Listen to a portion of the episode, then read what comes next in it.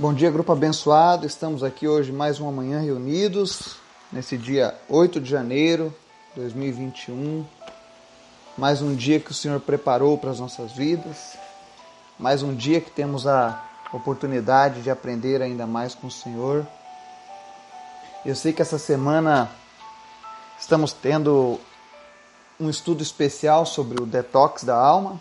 Para você que está nos ouvindo pela primeira vez, você pode acompanhar os nossos estudos através do podcast, através do Facebook e através do nosso grupo do WhatsApp.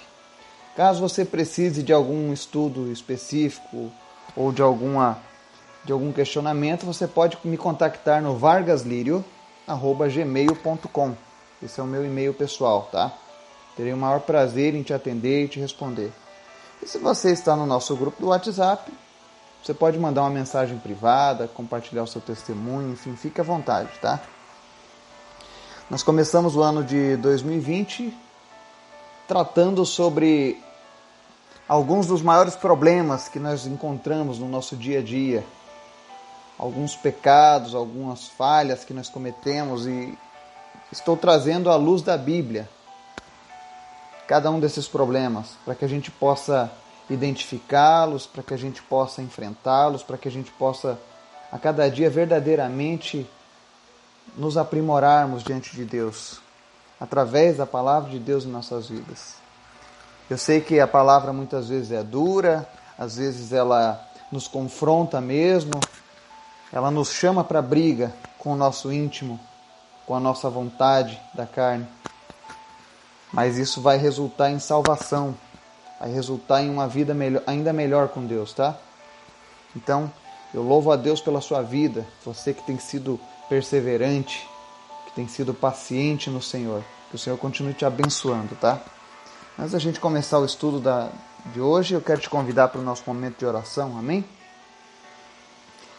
Senhor, muito obrigado por este dia. Obrigado, Deus, por cada ouvinte, por cada pessoa que faz parte deste grupo que tem perseverado em te buscar todas as manhãs, que tem orado, que tem lido a tua palavra, que tem praticado a tua palavra nestes dias. Obrigado, Senhor, por cada um deles. Continua fortalecendo, continua dando graça, continua, meu Deus, exercendo a tua justiça sobre essas vidas, Pai. Que em nome de Jesus ninguém se perca, mas todos encontrem salvação em ti, Pai.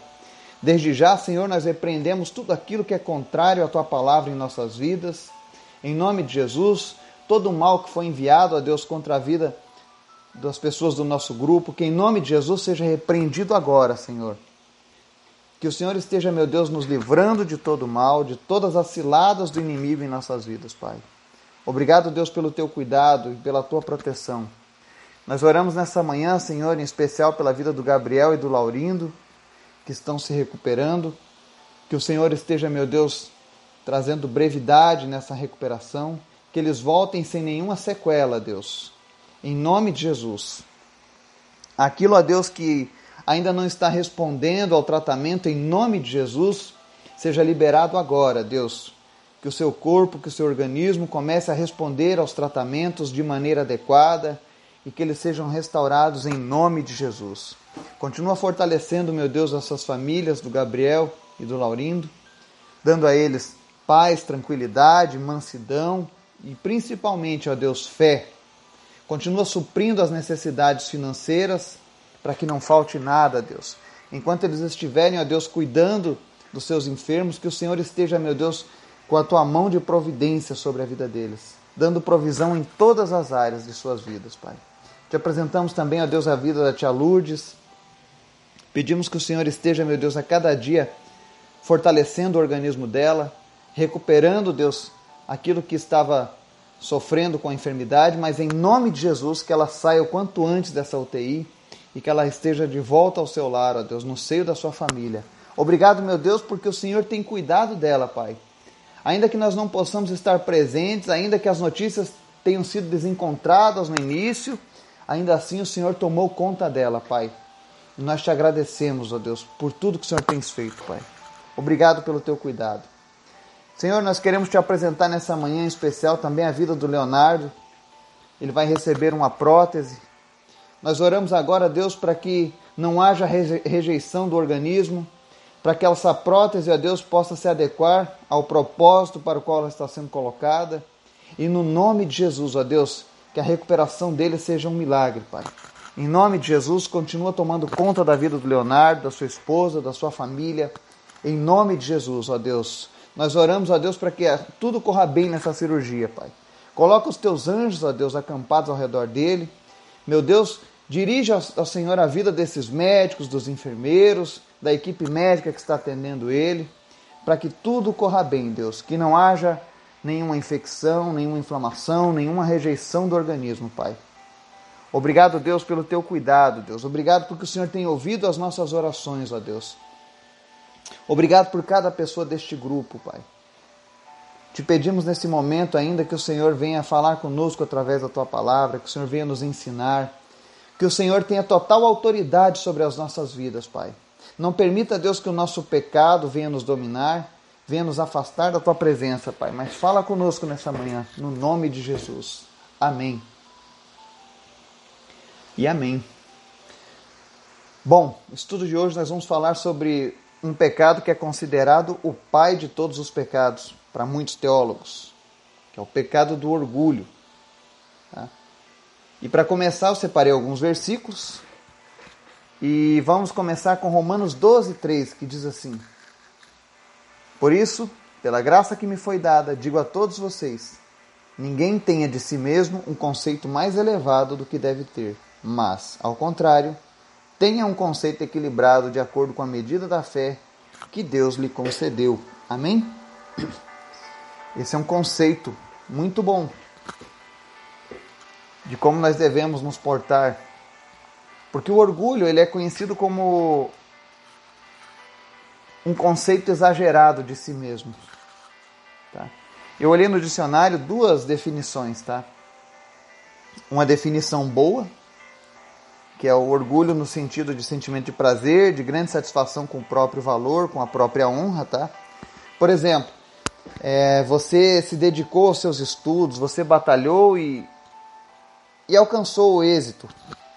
Então você está orgulhoso de você ter conseguido vencer as tribulações, as dificuldades e alcançar o seu objetivo. Esse é o orgulho bom.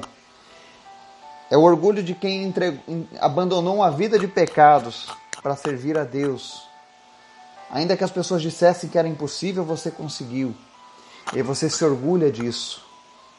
Mas não de uma maneira que você se considere acima dos outros ou melhor do que os outros, mas simplesmente é um sentimento de felicidade com a sua realização. E sempre submisso à vontade de Deus. Esse é um orgulho bom, tá? É você ter orgulho de ter caminhado o ano de 2020 lado a lado com a palavra de Deus, e ter dito assim: Olha, não falhei nenhum dos meus estudos. Todos os dias eu orei, todos os dias eu busquei a face do Senhor. Esse é um orgulho bom. Mas nós queremos falar hoje sobre o orgulho negativo, o pejorativo. E na definição do dicionário ele diz assim: ó, sentimento egoísta, admiração pelo próprio mérito, excesso de amor próprio, arrogância e soberba. Esse é o orgulho negativo, é o orgulho que nos afasta de Deus. E o que é interessante é que o primeiro pecado lá no Éden foi motivado pelo orgulho. O primeiro pecado, a desobediência, foi motivada pelo orgulho. Quando Satanás oferece a Eva que ela seria igual a Deus, conhecedora do bem e do mal, ele estava dizendo para ela: Olha, vou minar o orgulho no seu coração. Se você provar essa fruta, você não vai precisar mais da orientação de Deus, não precisa mais ninguém te dizendo nada, porque você vai saber tudo. Então, esse desejo de não precisar de ninguém, de ser dono de si mesmo, é orgulho. As pessoas dizem, ah, o pecado foi a desobediência, mas a desobediência foi causada primeiro pelo orgulho. É por isso que ele é um pecado tão destruidor. É um pecado tão perigoso porque ele é que nem o vento, você não enxerga, mas você sente os resultados dele. É diferente do adultério, é diferente da mentira, é diferente do homicídio. Ele está lá no coração apenas e na mente da pessoa que está praticando. Ele faz com que você olhe as pessoas por cima. Então ele é um pecado muito perigoso. E como nós estamos fazendo uma semana de desintoxicação da nossa alma, nós estamos colocando à prova os nossos pensamentos, os nossos sentimentos diante de Deus nessa semana. Porque nós queremos ser melhores. Então nós queremos que Deus nos mostre aonde nós estamos errando, aonde nós estamos sendo orgulhosos. E o orgulho ele ele está em todas as áreas, até mesmo na área da religião. Você quer ver orgulho na religiosidade? Vamos ler 1 Timóteo 6, 3 a 4, diz assim, ó. Se alguém ensina falsas doutrinas e não concorda com a sã doutrina de nosso Senhor Jesus Cristo e com o ensino que é segundo a piedade, é orgulhoso e nada entende. Esse tal mostra um interesse doentio por controvérsias e contendas acerca de palavras, que resultam em invejas, brigas, difamações, suspeitas malignas. Olha só. Quando nós vemos alguém ensinando falsas doutrinas, tá? Isso é orgulho. Aí você me diz o que é uma falsa doutrina? Que não concorda com a sã doutrina de Jesus, ou seja, tudo aquilo que é contrário à palavra de Deus, à palavra de Jesus. Quando alguém ensina, por exemplo, que nós temos várias oportunidades de voltar a, a essa terra e, e, e, pagar pelos nossos pecados, isso aí é, uma, é uma, uma, um confrontamento direto à doutrina de Jesus. Porque Jesus nos ensina que nós só temos uma vida, apenas uma chance de nos redimirmos com Deus. Aí vem alguém e ensina: não, você tem várias chances de voltar, de viver novamente. Cuidado. Se alguém ensina falsas doutrinas e não concorda com essa doutrina, é orgulhoso e nada entende. Ou então as pessoas colocam homens, mulheres, acima de qualquer outro e essa pessoa não é Jesus, cuidado, é uma falsa doutrina. Nós precisamos estar antenados. Eu sei que você que tem estudado a Bíblia conosco,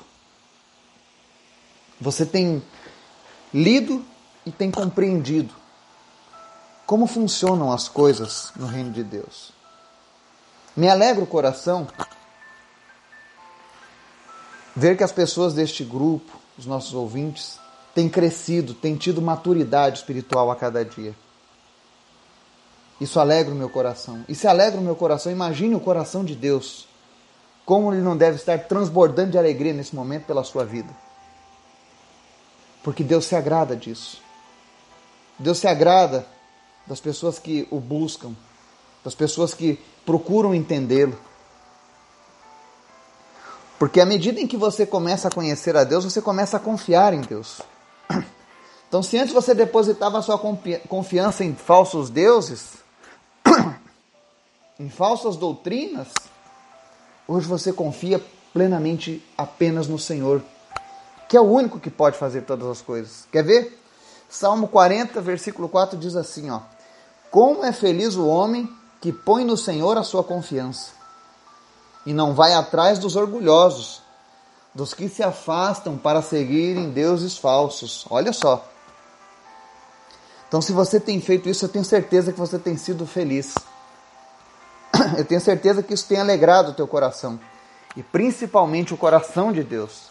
Deus se alegra quando nós depositamos a nossa confiança inteiramente nele.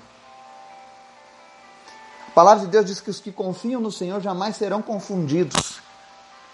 Então, Pode seguir confiando no Senhor.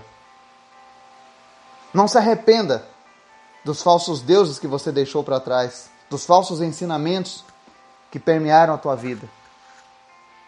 Mas se aplique ainda mais à leitura da palavra.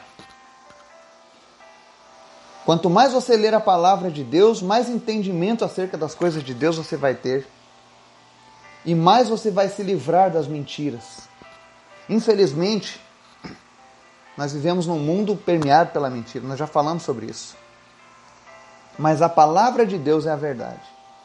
E tudo que eu trago aqui para vocês é a palavra de Deus. É o que a palavra de Deus está dizendo. Eu sempre brinco com as pessoas, né? Quando eu estou pregando o evangelho e, e alguém não gosta, eu digo: olha, tem que reclamar com o autor. e nós sabemos quem é o autor dessa palavra. Mas essa palavra é pura, é viva, é eficaz. E eu tenho certeza que todos aqueles que experimentaram dela tiveram suas vidas mudadas. Se você é uma dessas pessoas que teve a sua vida transformada pelo seu encontro com Deus através da palavra de Deus, e você notou que a sua vida tem sido diferente, que o seu entendimento com Deus tem crescido, deixa o seu testemunho para a gente, compartilha conosco para que outras pessoas sejam inspiradas pela sua vida, pela sua caminhada, a também experimentarem o que Deus tem proposto para a vida delas, tá? O canal está aberto para você. Outra coisa que nós vemos orgulho latente é na vida de quem pratica o pecado. Salmo 10, versículo 4 diz assim: ó, Por causa do seu orgulho, o ímpio não investiga. Todas as suas cogitações são não a Deus. Quando alguém se, se diz ateu, dizendo que Deus não existe, né? É porque essa pessoa é orgulhosa. Ela sabe que se ela negar a existência de Deus, é mais fácil para ela continuar seguindo no seu caminho do engano, do erro. Porque se não há Deus, não há condenação. Se não há condenação, qualquer coisa que eu fizer tá bom. E geralmente as pessoas que querem viver no pecado, elas usam o orgulho dessa maneira, ou seja, o orgulho delas é para não investigar. Quando você chega para alguém e diz: Olha, Deus quer salvar o homem, mas aqueles que rejeitam a sua salvação vão para o inferno. Eles dizem: Ah, isso aí é religiosidade, isso não está certo, isso está errado, eu prefiro acreditar no que me disser. Cuidado, isso é orgulho. E quando a pessoa é orgulhosa, ela sempre vai cogitar que não há Deus, ou que você está errado, que a palavra de Deus não está correta, a palavra de Deus se contradiz, ela, ela inventa mil e uma desculpas. Ainda bem que eu e você temos estudado a palavra de Deus. Nós sabemos que ela é fiel e que ela se cumpre. Amém? Provérbios 21, 4 diz assim: ó, A vida do pecado, de pecado dos ímpios se vê no olhar orgulhoso e no coração arrogante. Então, quando as pessoas são, têm um olhar orgulhoso e um coração arrogante, é porque elas têm uma vida de pecado. O orgulhoso é assim. E como eu disse, essa palavra não é para nos condenar, é para nos libertar desse pecado. E eu digo libertar porque o destino dos orgulhosos é um destino muito ruim. Isaías 2,12 Existem várias passagens que falam sobre o destino dos orgulhosos, mas eu vou citar apenas essa. Diz assim: O Senhor dos Exércitos tem um dia reservado para todos os orgulhosos e altivos, para tudo que é exaltado, para que eles sejam humilhados. Esse é o dia do Senhor, o dia em que Deus irá executar a sua sentença sobre o pecado e sobre aqueles que o praticam. Mas eu louvo a Deus que se nós estamos aqui hoje ouvindo a palavra do Senhor, é porque nós temos hoje uma chance de não estarmos junto com essas pessoas que estarão sendo humilhadas nesse dia em que Deus irá punir os pecadores. Porque hoje nós temos a oportunidade de nos livrar desse pecado. Se à medida em que eu estou aqui citando alguns exemplos do orgulho, você tem se identificado com isso, isso é um bom sinal. O primeiro passo para o perdão é o arrependimento. E para a gente se arrepender, nós precisamos reconhecer que estamos errados. E se você já reconheceu que você tem uma pontinha desse erro, desse pecado na sua vida, e como ele é perigoso, como ele é mortal, não se desespere. Como eu disse, a palavra não é para condenar, é para libertar. E agora nós vamos encerrar o estudo de hoje falando sobre a cura do orgulho. Como que nós fazemos para nos livrar do orgulho?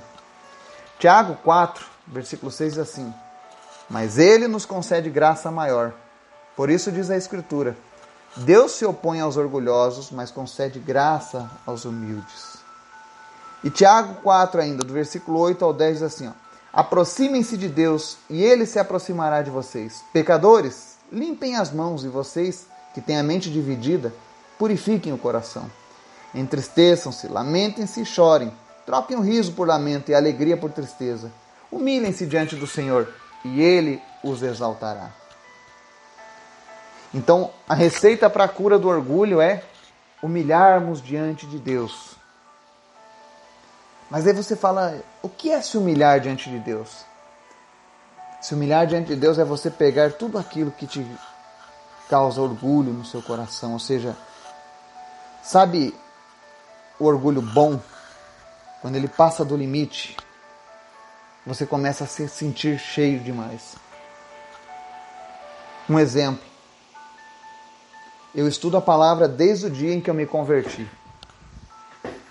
Eu já fiz cursos de teologia, três, para falar a verdade. Eu já estudei seminários, congressos, li muitos livros, andei com muitos homens e mulheres de Deus que me inspiraram, que me ensinaram, aprendi muito com essas pessoas já. Tenho um pastor que é um grande homem de Deus, que me ensina, que estudou comigo. Mas todos os dias, quando eu leio a palavra, eu vejo que eu ainda não sei nada.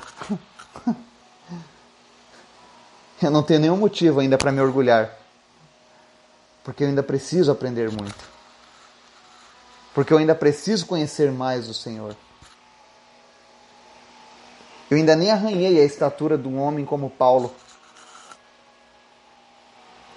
Eu preciso andar ainda mais no Senhor. Eu preciso me humilhar ainda mais. E quando eu digo me humilhar, é eu preciso me sujeitar a tudo aquilo que a Bíblia tem para me ensinar. Eu não posso refutar o meu conhecimento como definitivo, como suficiente.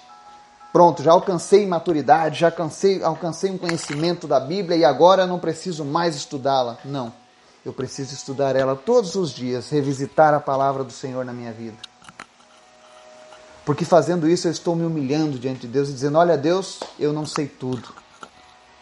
Eu não sei todas as coisas, eu ainda erro. Por mais que eu te conheça, eu ainda peco contra ti.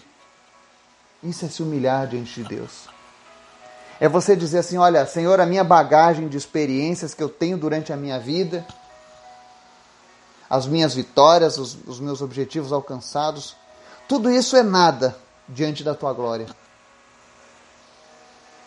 É você chegar diante de Deus e dizer assim: Olha, Senhor, eu fui criado numa tradição, eu fui criado numa religião, mas hoje eu vejo que algumas coisas destoam da tua palavra. Então eu prefiro acreditar na tua palavra, Deus. Eu quero me livrar de toda essa bagagem inútil que eu carreguei durante a minha vida. E confiar apenas na tua palavra.